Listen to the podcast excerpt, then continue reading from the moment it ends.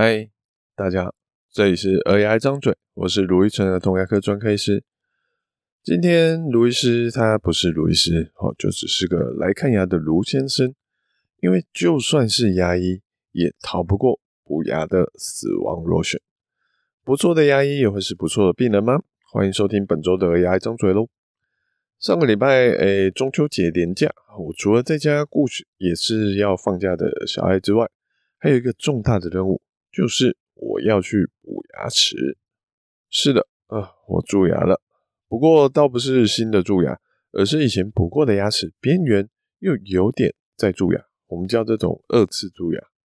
我们说过补牙齿可以想象成铺柏油路一样，一开始柏油路跟水沟盖齐平，很平顺，走路都不会跌倒。但毕竟两个是不同的东西，久了水沟盖跟柏油路就会出现一个高低差。走路就容易绊倒。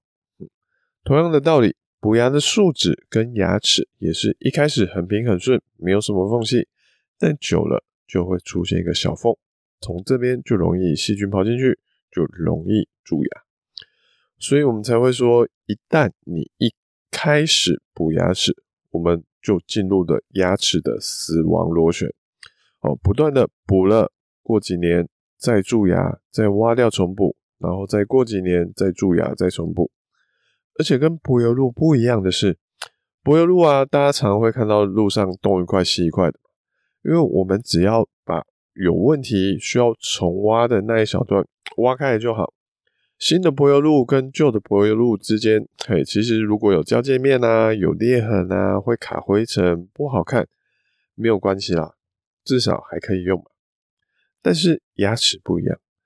新补的树脂跟后来才补的树脂，它是无法紧密结合的，中间是会有一个交界处，它是会有缝的，而且这个缝，大家说，哎，没关系啦，好看就好，不要去动它。可是重点是，这个缝也是有可能会从这边再蛀下去的，所以一旦我们要重补牙齿的时候，就算真正边边有在蛀牙的地方，可能就是大概十趴的位置。好，整体来说就大概十趴的边边哦，有重新蛀牙，那我们也必须要全部把它挖掉，然后再全部重补，确定补牙的品质是 OK 的，没有缝隙，边边不会再蛀牙。所以牙齿越补越大洞，哎，是真的，因为最好的情形是顶多跟重补前是一样的，因为牙齿不会再恢复，顶多只能恢复成一开始的样子。可是今天你要重补，就是偏偏又在蛀牙啦，所以蛀牙的范围当然就是比之前来的更严重，所以洞一定就会变得更大。这实在是一个没有终点的事情。乳牙很幸运的还有个简单的终点，叫做换牙。但恒牙呢，从六岁开始陆陆续续的长牙，长到十二岁，它之后就会一直存活在你的嘴巴。到你五十岁、六十岁、七十岁，哦，甚至更久。所以，哎，看到那些十岁的小姐姐啊、小哥哥们，他就开始恒牙蛀牙。我真的不知道他们未来的二十年后、三十年后，这些牙齿会变成什么样的样子。我就想到以前还在台大的时候，大学部，哦，我还在念大学部的时候，就一个系上学弟跑去口腔外科报到。说要拔残根，哦，就是蛀到牙齿整颗都不见，要治疗只能拔掉的那种状况。我那时候其实有点就是吓一跳，也有点挖苦他说：“哇塞，学弟，你牙医系耶，整天在就是你还要去参加口卫队去教人刷牙，你还能蛀到牙齿都不见哦。”学弟就给我了一个哭笑不得的脸，说：“哎，那是他以前不学好，蛀太大，后来进牙医系进口卫队。”知道牙齿刷牙的重要性，但已经来不及了。所以他已经才大学嘛，大概二十几岁，哦，已经要拔掉了，来不及了。这一次呢，我自己的牙齿也是有类似的情形。哦，虽然没有到残根，但我还在念书的时候，就那颗牙齿可能就有蛀牙了。然后也曾经补过，之后就往后的人生也就只能一直去照顾它，过几年重补一次。我之前住的地方，吼，或是说之前补的地方是门牙的牙齿，它是在门牙跟旁边牙齿中间的那个缝，这实在是清洁难度最困难的地方之一，好，非常的难清洁，只能靠牙线。能这样子撑了至少三年以上没有蛀牙，我觉得已经不错了。还有当我的牙医当初也已经补得很好了，不过在前一阵子开始，我用牙线的时候，偶尔会觉得怪怪的。这倒不是，就是会有种卡住的感觉，甚至有时候牙线会抽不出来那种感觉。这不是因为我用牙线才把补的东西给弄掉的，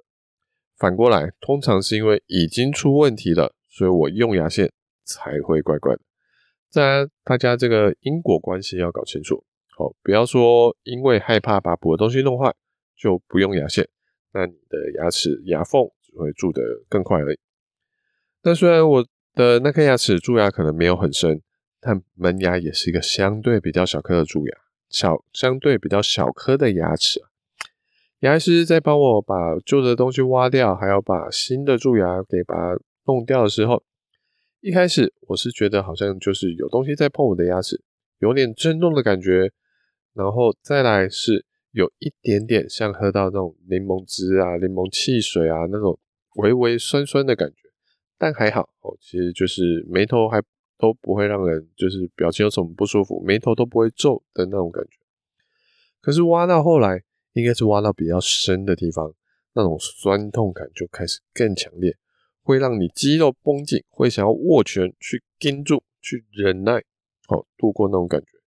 好，那还好，这只有一下下就没有了。不过也代表说，哇，是这颗牙齿的蛀牙看起来已经很深了，已经离神经越来越近了。这次补起来应该是还没有问题啊，但下一次再出问题的那时候，会不会就出到神经呢？哎，我实在是不知道。哦，是有这个可能。不过，我希望那一天就是越晚越好。那我的牙医很快就帮我补完了牙齿，我也希望下次定期检查的时候，还有洗牙的时候，能够相安无事。在这边也顺便跟大家说，哎，医生当病人的状况，我这次这次看牙的时候，也努力以病人的角度来努力当一个好病人。这边的好啊，倒不是说什么愿意掏钱，还是什么唯命是从，哎。我觉得这不见得就是好了。不过我说的是好病人是医生能够看起来在治疗牙齿或看牙齿的时候，能让他觉得比较顺利的一个病人。有人说最好的服务，好，其实是对方完全不知道他被服务了，但很莫名的想要点餐的时候，诶，店员就会自动跑到你的身边，不用不需要你特别去招手叫过来。要喝水的时候，发现诶，水杯怎么一直都是满的。桌上的热色就是会莫名的不见，刚吃完盘子很快就会帮你整理干净收走。这种舒服但不着痕迹的服务，我自己会更喜欢，而不会在意说服务生有没有九十度跟你鞠躬啊，有没有称呼您或是称呼您贵宾，嘿，谢谢贵宾哦。这种我觉得是没有那么重要。好，那。先说好，当病人当然是没有没有人规定哦，当病人一定要当到这个地步，甚至还要反过来服务医生。我自己好，这只是我类似像是游戏一样的东西，我不是教大家一定都要这样做才是一个好病人。不过我就是想要试试看这样的感觉，能不能让医生觉得哇，今天看这病人好像就是特别的顺，但不知道为什么。首先，诶，第一个不要迟到是最基本的。甚至可以的话，也不用说特别早，这就是早个三五分钟到场报到准备。因为有时候除了我们要准备之外，柜台和诊所、医院哦都可能也是需要准备的。他们可能在忙碌，可能在处理三个结束的病人要约什么时间，有什么要注意的，然后还有就是把你的的报道资料挂号挂上去，确认你可以进入系统。这可能就要花一点点时间，好，尤其是那些呃第一次来好出诊的病人，你可能还要再更早一点，大概早个十分钟。不管是写病历，或是有时候找诊所，或者在医院，你要去找那个部门在哪里，可能都要花一点时间。我上次有一个病人，好，第一次来，好，他说他刚搬回高雄，然后又又第一次来，不知道我们诊所确切在哪里，走一走还遇上轻轨的封路。他还绕来绕去，找不到我们诊所在哪里。找到我们，然后又写好病历，已经是他离他约诊的时间已经过去十五分钟了。还好我的下一个病人取消了，不然我可能就要跟他说拜拜。那我自己看牙的时候，吼，这一次我虽然有提早到，但我还是等了大概十分钟，因为看诊本来有时候就是有一些状况嘛，所以我也没有特别去说什么，就是在候诊区等着，哎，助理或是护理师叫我的名字。轮到我实际看牙的时候，我自己会尽量提醒自己，就是呼吸的时候尽量用鼻子呼吸。尤其是当医生有拿镜子放在我的嘴巴里面的时候，什么时候会有镜子？好，除了你自己可能会看得到之外，当他嘴巴就是当医生会用工具在你嘴巴动来动去的时候，常常大部分的时间就是有镜子放在嘴巴的，因为我们常常需要看不同的角度嘛，哦，所以几乎是你想成，只要工具有放在你的嘴巴，几乎都是有镜子的，那这时候尽量用鼻子呼吸会比较好。因为有时候我们会习惯啊，其实会不自觉的用嘴巴呼吸，这不是一个好习惯，会去影响到许多层面。这些我们先不提，重点是用嘴巴呼吸的时候，医生拿的镜子会被我们嘴巴呼出来的空气染上了一层雾气，好，就像我们在擦玻璃的时候会对着镜子那样哈一下，那医生就要中断他的治疗，想办法去除去雾气，才有办法继续治疗。这样子看着其实就会蛮不顺，所以如果多用鼻子呼吸的话，就能减少我们嘴巴呼出来的空气，而去让医生的镜子起雾。另外就是嘴巴的张大跟缩小。当医生在治疗或检查的重点是放在牙齿咬东西那一面的时候，或是靠近舌头喉咙那一面的时候，嘴巴就尽量张大，让医生会看得比较清楚，或是医生的一些工具磨牙机啊什么的。好，比较好放进去嘴巴，尤其是越后面的牙齿需要的空间越大，这时候就是拼命张大会比较好。可是当医生的检查重点是或治疗的重点是在靠嘴唇或是嘴脸颊那一侧的时候，嘴巴反而要关小一点，因为张很大的时候，嘴唇跟脸颊会绷得很紧，医生不容易拨开脸颊嘴唇，他就会看不清楚。维持嘴巴一个稍微打开但没有全开的状况。好，记住，好，脸颊、嘴唇也要放轻松，不要用力，这样就可以让医生轻松的掀开你的嘴唇跟脸颊，你的看牙过程就会更顺利。好，那有些人会问，哎，那我怎么知道到底医生现在看牙齿的重点是在靠舌头咬东西那面，还是他是要看外侧？哦，其实很简单，就是。如果他有碰到你的脸颊跟嘴唇，他有那种把镜子啊或是手啊去拨开你的嘴唇脸颊的时候，这时候它的重点就是在外侧，你就要让嘴巴小一点点。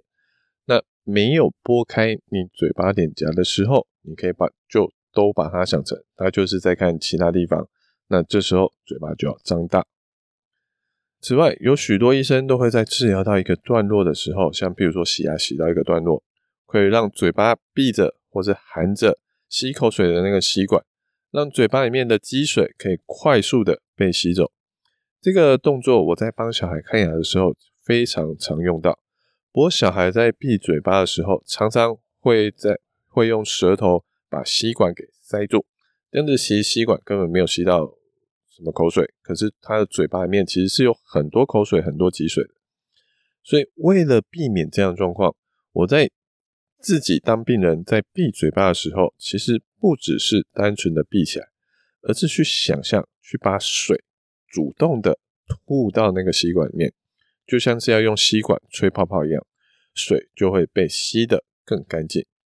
这个口水吸管其实在治疗的时候，它也是一直挂在我的嘴角，可以帮助助理在呃空出手去做一些其他辅助医生的动作。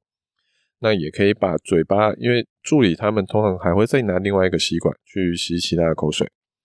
但是因为角度的关系，好像这次它的吸管是挂在我嘴巴右边，那我嘴巴的左边，好就会有一些积水，